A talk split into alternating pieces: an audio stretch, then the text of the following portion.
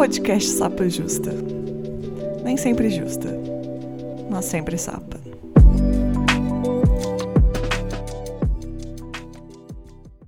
Olá, sejam bem-vindos ao Sapa Justa. Eu sou a Letícia, a host desse podcast, que não sou sempre justa, mas sou sempre sapa. Meus pronomes são ela e dela. Eu sou uma mulher cis, branca, lésbica de Belo Horizonte. Antes da gente começar o programa de hoje, queria dar alguns recadinhos.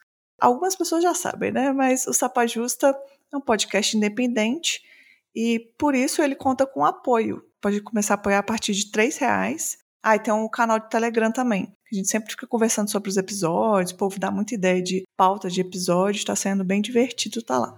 E os links você encontra no Instagram do Sapa Justa, arroba Sapa Justa.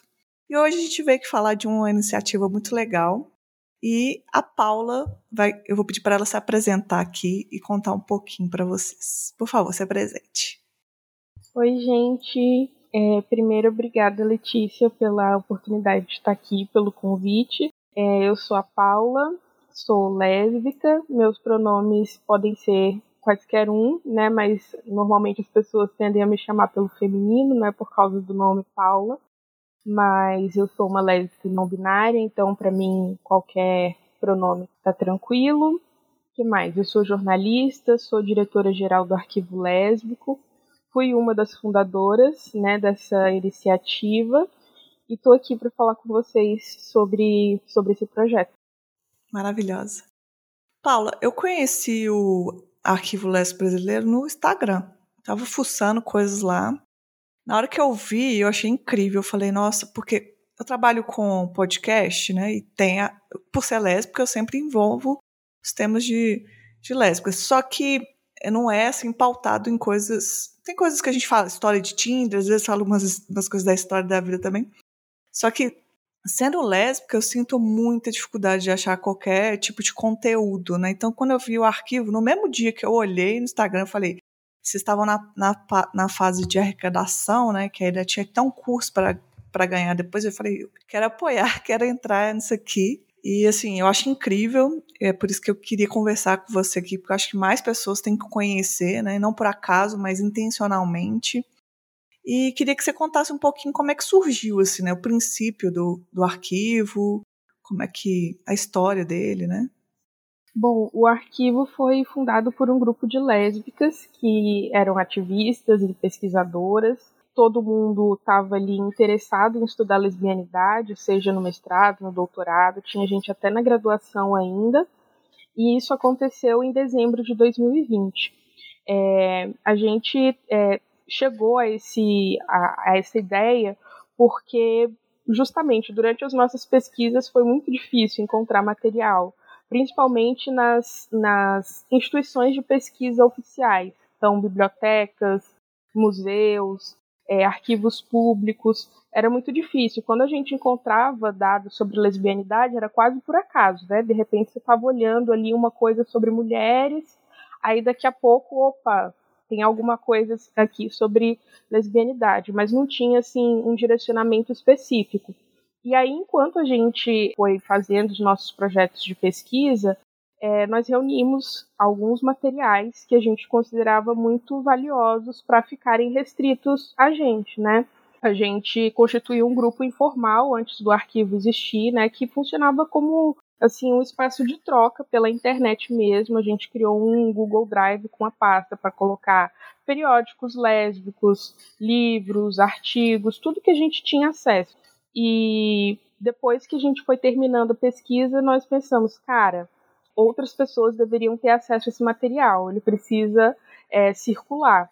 Só que não dava simplesmente para botar tudo num, num, drive, né, na internet, ainda mais considerando é, materiais que estão sujeitos à legislação de direitos autorais, como livros, né, discos, filmes, essas coisas. A gente precisava de uma estrutura assim formal, uma estrutura burocrática que nos desse proteção e protegesse o patrimônio também, né? Porque sendo um grupo informal, é, qualquer hora assim que alguém enche a paciência e falar, ah, não vou tocar mais isso, o projeto se acaba. E como o arquivo é uma organização da sociedade civil, né, tem o CNPJ, tem o estatuto, tudo bonitinho, tem uma diretoria e tal, uma secretaria jurídica, a chance né, de ser uma instituição com caráter mais permanente é maior. Então, é daí que surgiu é, a iniciativa do arquivo lésbico. Ai, muito bom, né? Engraçado você citou essa questão de drive. Muitas das coisas que eu acho, às vezes, são dentro de drives na internet. Então, o que vocês estão fazendo é muito interessante. Tem também é, parte de digitalização, assim, de coisas físicas para digital? Isso acontece também? Sim, boa parte do, dos materiais que a gente tem hoje, especialmente os livros, nós estamos fazendo esse processo, porque tem alguns livros que são raros. Então, por exemplo, tem o Contribuição ao Estudo da Homossexualidade Feminina, que é da Iracy Doyle, de 1956, e até onde a gente sabe, é a primeira pesquisa escrita no Brasil por uma mulher, não sabemos se é lésbica, né, mas assim, morreu solteira, é, não tinha filhos e tal, e ela traz uma abordagem que, assim, não é a mesma abordagem que a gente tem hoje, mas já era considerada progressista. E ela, inclusive, usa a, a expressão homossexualidade ao invés de homossexualismo, isso em 1956, né? Nossa. Então, é, esse, esse tipo de material a gente está né, é, preservando, né, fazendo recuperação, etc., para fazer a digitalização. A própria coleção que já está disponível no site, que é a coleção de imprensa lésbica, foi a primeira que nós disponibilizamos, foi é, feita a partir dessa forma. A gente pegou as doações, seja das próprias fundadoras ou de outras ativistas, digitalizamos, assim, nós por nós mesmo, as, as fundadoras do arquivo, as voluntárias, e colocamos no site. Digitalizamos, catalogamos, né, com o pessoal que é entendido dessa área de biblioteconomia e arquivologia, e depois a gente subiu para o site. Ah, muito bom já que está falando dessa parte, acho interessante também contar como é que faz para a pessoa ter acesso, né? É tipo uma biblioteca mesmo, né? Você tem que fazer o cadastro e tal. Exatamente. É, como eu falei no começo, né, assim, é, a gente está funcionando como uma iniciativa de é, facilitação ao acesso à informação sobre lesbianidade, mas ela precisa ser regida por algumas regras, né? Exatamente como eu falei, para a gente não é, infringir nenhuma, nenhuma legislação. E assim como quando a gente vai consultar uma biblioteca, um centro de documentação, a gente faz um cadastro, para consultar o acervo do arquivo lésbico, tem que fazer isso, né? Então você entra lá, coloca seu nome, seu CPF e tal, cria uma senha própria, e a partir desse momento você é, vai ter o seu cadastro analisado, que a gente vai conferir se é uma pessoa de verdade, né? Se não é alguém que está é, enfim, tentando né, fazer mau uso daquele material. E aí a gente, em até 72 horas, aprova o cadastro. Normalmente não demora tudo isso, né? Acaba sendo mais rápido, mas só para ter uma, uma janela. Tendo o cadastro aprovado, a pessoa pode acessar, né? Inclusive, assim, como os materiais que estão lá estão é, em arquivos PDF, a gente passou um filtro OCR, né? Acho que ajuda as pesquisadoras que precisam copiar o texto do PDF, né, colar de repente numa numa dissertação, numa tese, num trabalho que estiver escrevendo, é, ou até só para guardar, né, assim, por ter achado algum trecho interessante, a gente também tomou esse cuidado. Então é basicamente isso. Você entra no site do Arquivo Lésbico, né, arquivolésbicobrasileiro.org.br, faz o seu cadastro, tendo o cadastro aprovado, você pode consultar aquele material. Né? O material não pode ser baixado, mas assim, você entra lá a hora que você quiser e o material está é, tá disponível. Uhum. Maravilhoso.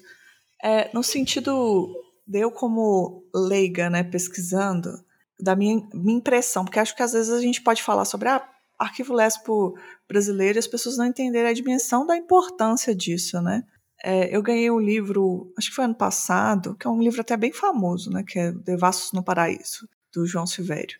Falei, poxa, eu adoro ler sobre coisas. Não, tra não trabalho com pesquisa, mas adoro ler sobre coisas sobre a comunidade.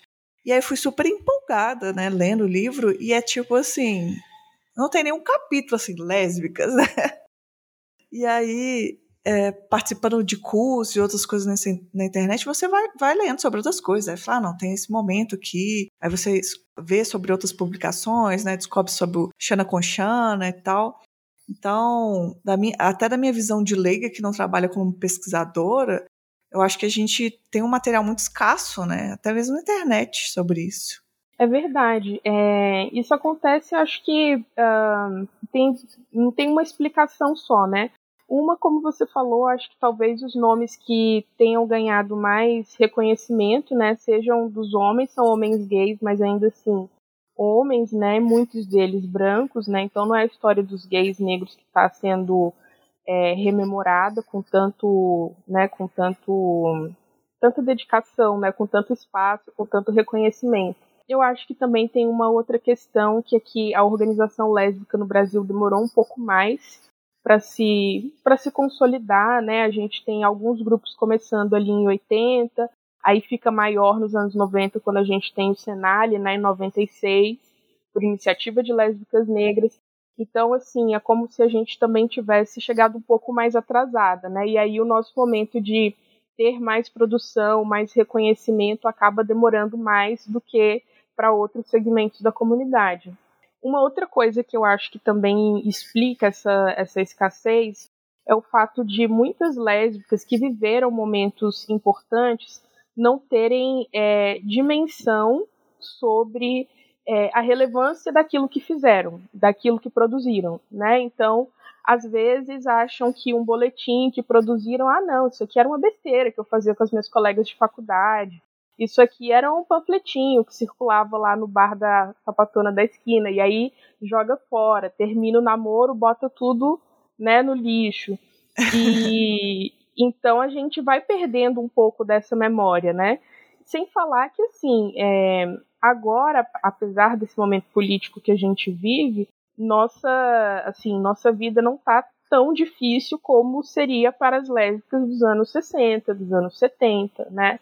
Então, ali, naquela época, tinha uma preocupação em sobreviver né, ao subemprego, sobreviver à ditadura, sobreviver às operações policiais, que estavam sempre né, nos guetos lésbicos, nos guetos negros, enfim.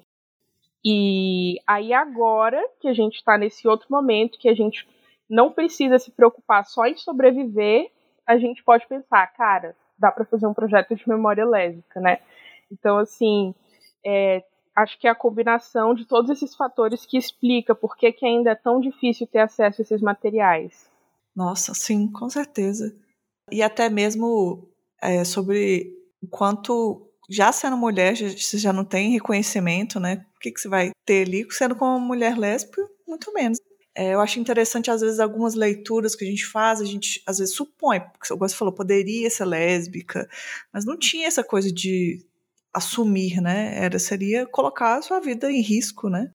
Ainda mais contando com outros fatores, né? Dependente da sociedade. Eu lembro de ter lido sobre a Operação Sapatão, que foi na ditadura, né?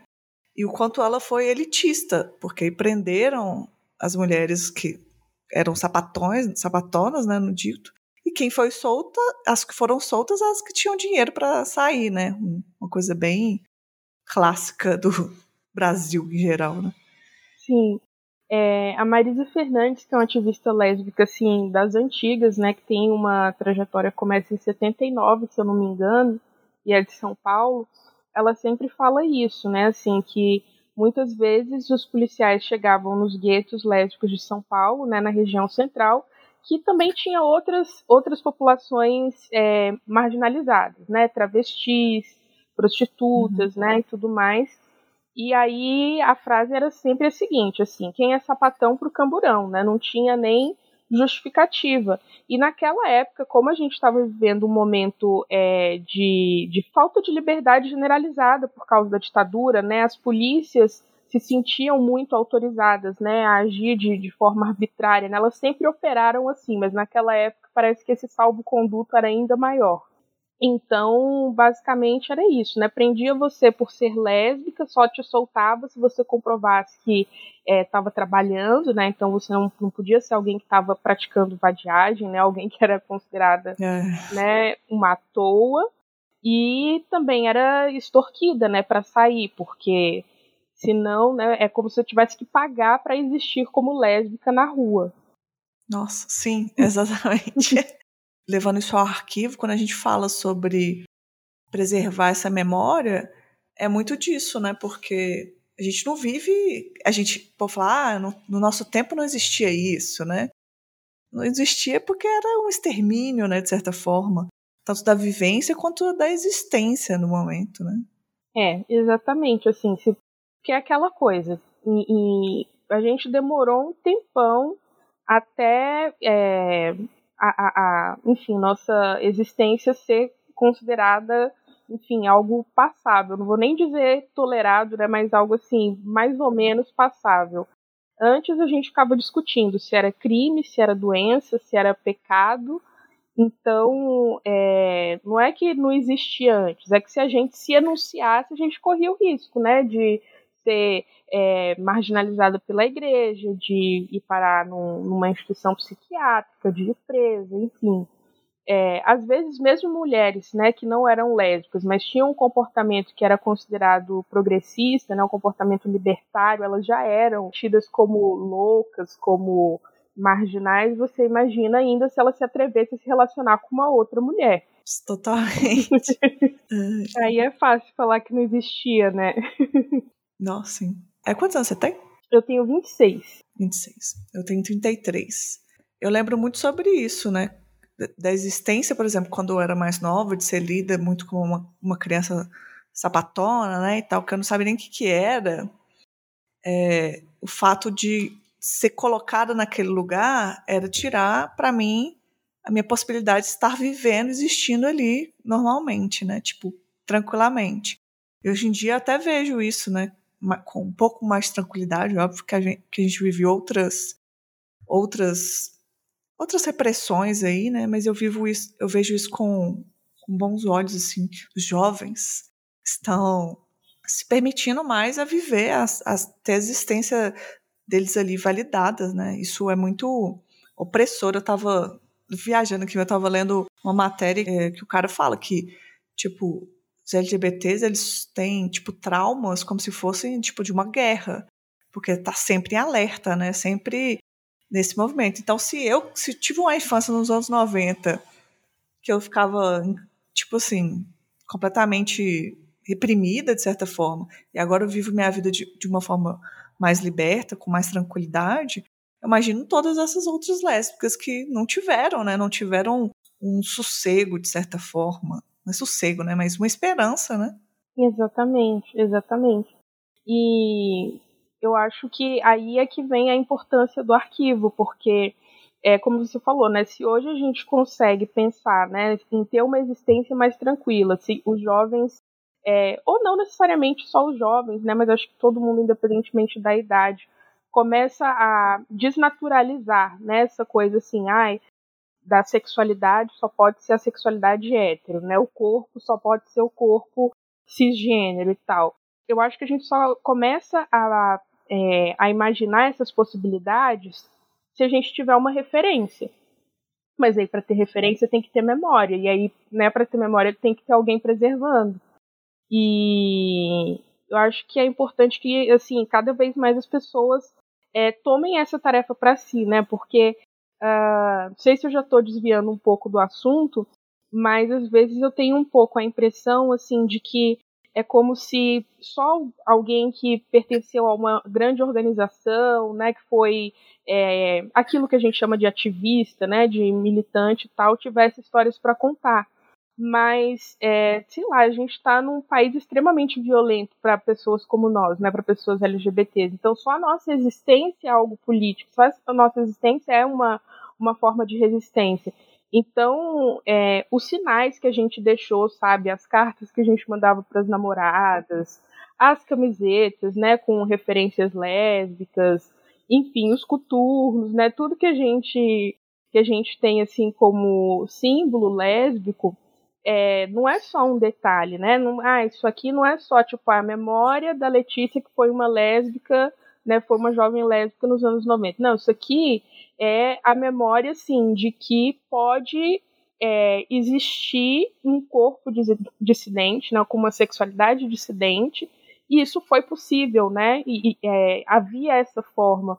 Então, é, esses rastros, né, ainda que não venha só em forma de manifesto, de documento, de livro de teoria, também é extremamente importante, porque quando os jovens olham para trás né, e pensam, putz, existiu uma Marisa Fernandes, existiu um Grupo Somos, né, existiu um coletivo de lésbicas no Rio de Janeiro. Aí as pessoas, poxa, então eu posso existir também hoje, né, em 2022. Nossa, perfeito. E não está desvirtuando, não. O podcast é assim mesmo. A gente fala uma coisa, começa a falar outra. Eu falo muito isso, inclusive, sobre podcast, né? Porque eu, eu ainda trabalho. Trabalho não, né? Não é remunerado. Mas eu faço parte dos LGBTs podcasters. Uhum. E, assim, tem 99% são homens, homens gays e tal. Isso é o que prevalece. E eu sempre falo, gente, mulheres, lésbicas, bis, por favor, façam um podcast também, porque eu sou apaixonado com podcast, eu escuto por muitos anos. Mas a potência do que você deixa, eu acho que todo mundo tem o que dizer, mas o que você deixa atualmente, entendeu? Nós estamos vivendo aqui em 2022, eu estou tendo uma conversa com você, isso vira um registro. Imagina o quanto rico isso vira daqui a alguns anos. É rico agora, claro, mas isso é um registro, né? Então, Sim. Tipo, se você está fazendo uma fanfic, um, escrevendo qualquer coisa, isso reflete o tempo que você está vivendo. Então, isso é uma história, né? Vira um registro. É, tanto de, eu acho muito legal, tem muita gente fazendo livros, né? Então, assim, é maravilhoso. Tudo que tem para apoiar lá, eu, eu jogo. Gente, vamos fazer o Afrosáficas, tem que estar tá com 55%, eu acho. Tem que apoiar, sabe? Isso é muito importante. O que a gente está vivendo agora é o que a gente está escrevendo também, né? Exatamente. E é aquela coisa, assim, eu acho que é, às vezes é mais fácil para a gente imaginar outros grupos, né, assim, como tendo uma cultura particular, e a gente esquece de olhar para a gente, né? Então, por exemplo, sei lá, quando a gente fala em cultura judaica, em cultura, né, enfim, pensando religiões e tal, cultura das religiões afro-brasileiras e tal, é, tem um conjunto de códigos, né? Tem comidas particulares, tem determinados rituais, tem determinadas vestimentas. E é, para que isso, enfim, constitua uma cultura, isso tem que ir passando de geração em geração, né?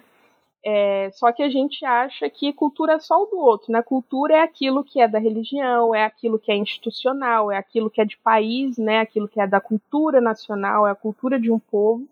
Só que a gente também tem uma cultura própria, né? Plural, não que todas as lésbicas sejam iguais, né? Sim. Não. Mas a gente também tem os nossos códigos, a gente tem os nossos estereótipos, a gente tem nossa literatura, né? A gente tem literatura riquíssima, tem as nossas artistas. Então, acho que pensando esse, essa tarefa né, de, de preservar a memória, também é uma forma de afirmar, olha, nós temos uma cultura, né? Porque às uhum. vezes parece tão pouco, as pessoas desdenham, né? Tipo assim, ah, o que que vocês querem, né? É só é só sobre com quem você, vocês dormem, não é importante. Quando na verdade tem toda uma cultura, né, que permite que a gente exista, né? Os nossos espaços de sociabilidade, as roupas, as músicas, enfim, todas essas questões. Nossa, e definitivamente não é só sobre com quem a gente se relaciona, é muito mais Sim. do que isso. Tem né? gente que, inclusive, nem né, tem as lésbicas assexuais, né? Às vezes a Exatamente. gente reduz muito a uma coisa, então não é só sobre sexo. Não, exatamente, nem um pouco. É igual. É uma coisa nada a ver, mas eu escutei um podcast que era sobre abaixo o libido na, na pandemia. E o podcast inteiro não fala nada sobre sexo, fala sobre pulsão de vida, sobre o seu dia a dia, sobre como você trabalha. Isso faz muito sentido no final. E aí eu faço essa analogia, porque é um detalhe ali, o quem você se relaciona, tem todas as, as outras coisas. Tem a sua pulsão de vida, tem os, os códigos que você quebra, a partir do que você não segue, a partir do que a sociedade espera e você não entrega. São tantas outras coisas, né? Exatamente. Exatamente. Eu sempre costumo falar assim, pelo menos a minha maneira de experienciar a lesbianidade, né? Obviamente, me relaciono com outras mulheres e tal, ou, uhum. né, pessoas não binárias, mas É, minha lesbianidade é vivida assim no meu cotidiano, sabe? Quando eu preciso de um serviço, eu vou procurar uma lésbica para fazer. Né? Se eu preciso Sim. de uma revisora, de uma tradutora, de alguém que corte meu cabelo, de alguém que, sabe, uma médica. O máximo que eu né, puder fazer, né, uma lésbica, especialmente se puder ser negra e tal.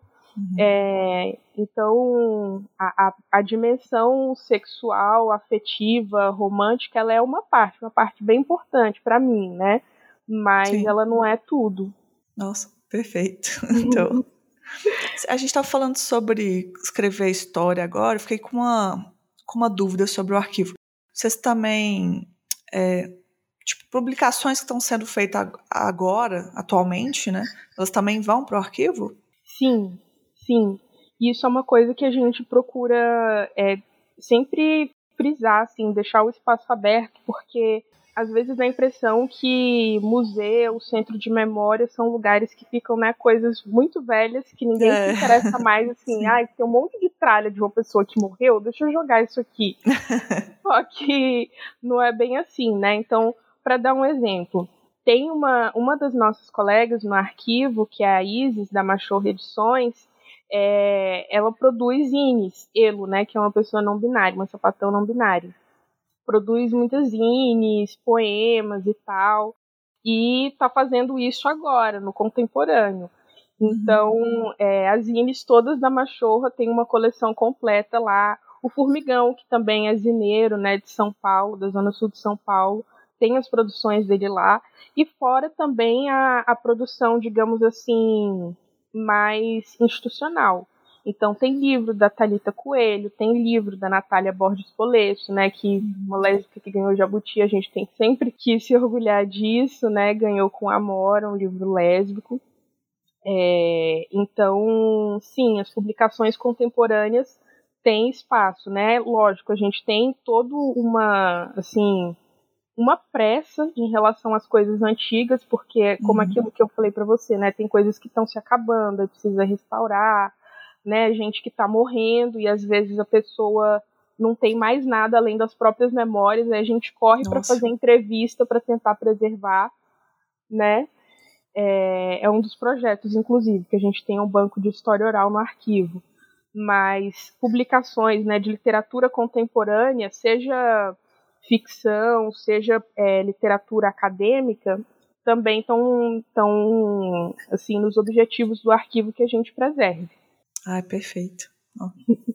Tudo que a gente tiver capacidade de receber, né? A gente só não vai abraçar o mundo com as pernas, né? Assim, tipo, receber um material que a gente não Sim. tem condição de preservar, mas o que a gente dá conta, estamos estamos lá para cuidar.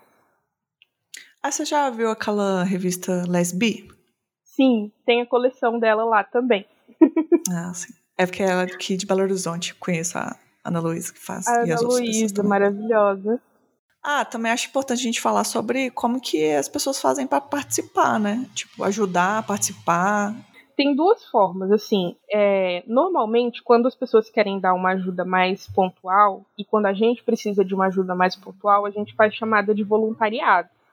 É, então, por exemplo, tem voluntárias que trabalham só cuidando do site, tem voluntárias que ajudam na parte financeira, que cuidam das uhum. mídias sociais e a gente faz chamadas específicas. Aí tem que ficar de olho sempre, né, no Instagram e no Facebook do arquivo, que é por onde a gente anuncia para a pessoa colaborar. Normalmente, né, como a pessoa está agindo, né, assim, se propondo a contribuir de maneira voluntária, é, não tem, digamos assim, nenhuma obrigação a não ser ser responsável e cumprir os requisitos daquela, daquela função que a gente quer que execute. Agora, se a pessoa quiser ter uma participação mais do dia a dia, ela pode se filiar ao arquivo, né?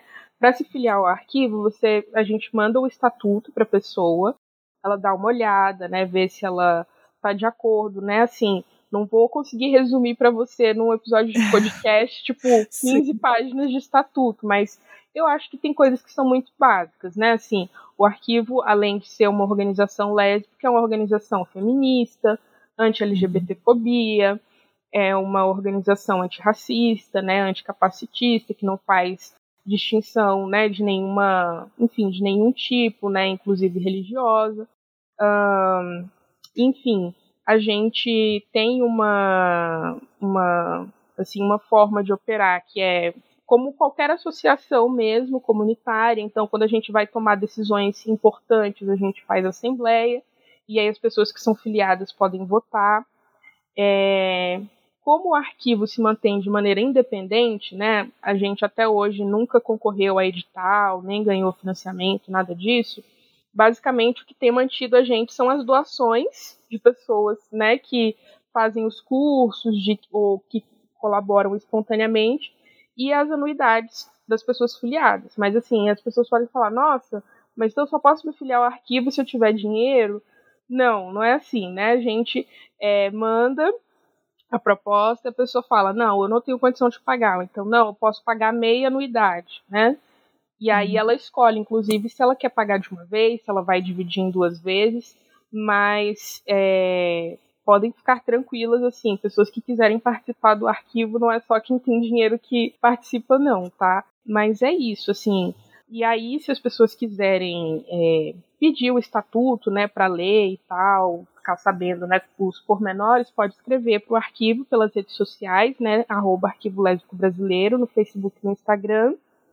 Também um, para o e-mail, que é arquivo lésbico do Brasil, arroba gmail.com e acho que é isso, sim, as formas de, de participar. E você também pode doar por conta, né? Assim, a gente, né? Se você, pessoas quiserem mandar Pix, o Pix é esse mesmo e-mail do, do arquivo. Perfeito. Eu, outro dia me mandaram um inbox pedindo, ah, eu queria contribuir mais, queria saber mais iniciativas. A pessoa queria se voluntariar, né? Em uhum. causas LGBTs, em específico lésbicas. E aí eu mandei o arquivo, eu falei, fica de olho aqui, qualquer coisa precisar. E também acho o arquivo, o Instagram, assim, que é o que eu mais acompanho, é de, tem muitas informações interessantes, né? Tratam muito do nosso conteúdo. Acho legal de seguir lá, além de poder, né? Ver quando tem uhum. cursos. Eles fazem muito, muitos cursos ali ligados com a Brava, né? Eu acho bem legal. Sim, a Brava é uma grande parceira é, que procurou a gente no ano passado para fazer uma segunda edição do curso de imprensa lésbica. A gente fez no começo do ano de maneira autônoma para arrecadar fundos e fazer o site que hoje vocês podem acessar, né? Aquele que está lá com o acervo digital. E aí depois ela convidou a gente para fazer. E aí foi legal porque é, chegamos a um outro público. Inclusive acompanhem a Brava porque tem cursos não só sobre lesbianidade, né? Mas sobre gênero, feminismo, raça, literatura, enfim, uma série de coisas. E a gente vai dar outro curso esse ano com a Brava. Ainda não anunciamos, mas já fica aqui em primeira mão para o podcast. Ah. Vai ser em junho. Agora eu não estou lembrando a data, mas vai ser na primeira semana de junho sobre imprensa lésbica. E aí, quem perdeu das últimas edições, ou se quiser fazer de novo, fica à vontade. E a Brava sempre oferece bolsas integrais também, para quem não pode pagar. Eu fiz esse do imprensa lésbica, muito bom. Ai, que legal. Esse é um tema assim muito importante pra gente, porque aquele grupo que eu falei lá no começo da entrevista, né, assim que deu origem ao arquivo, é, basicamente os, todo mundo estudava imprensa lésbica uhum. ou usava a imprensa lésbica como fonte. Então esse tema acabou assim virando é, uma coisa muito especial pra gente, assim, é uma coisa que tem muita, muita importância.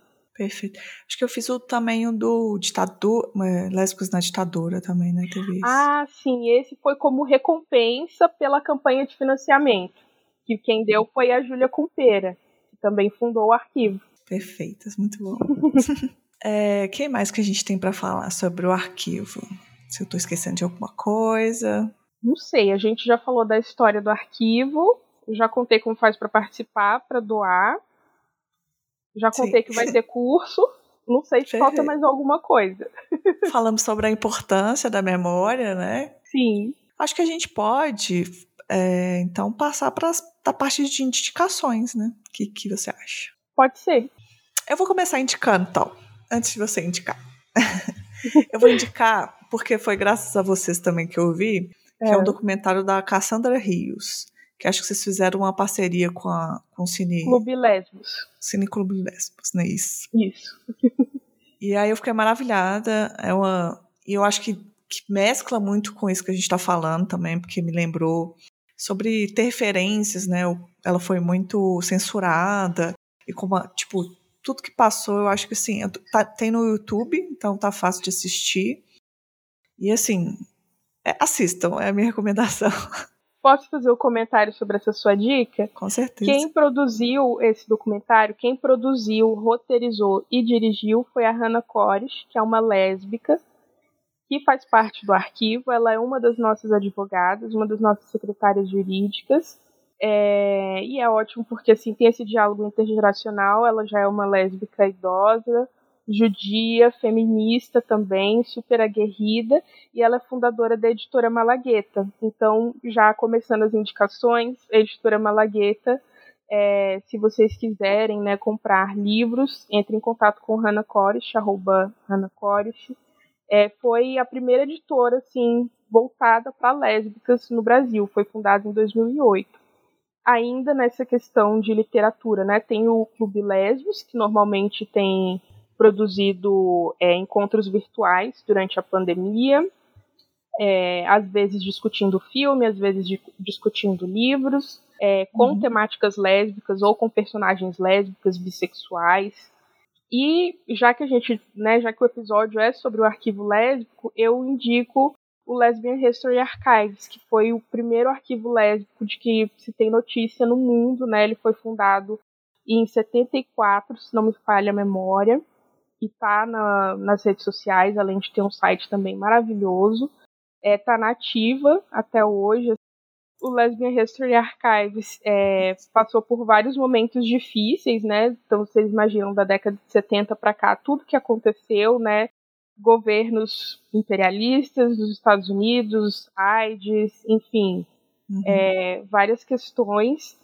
E então acompanhem. Eu acho que ele é uma grande referência para a gente, né? Assim, não só como, como pesquisadoras, mas também é, no sentido de pensar nós mesmas temos que assumir a função de preservar nossa memória, porque senão ninguém vai, né? Então, Sim. enquanto as pessoas ainda estavam discutindo se ser lésbica era crime, pecado ou doença, elas estavam na década de 70 falando vamos fundar um arquivo lésbico, né? E esse é o arquivo que tem o maior acervo no mundo.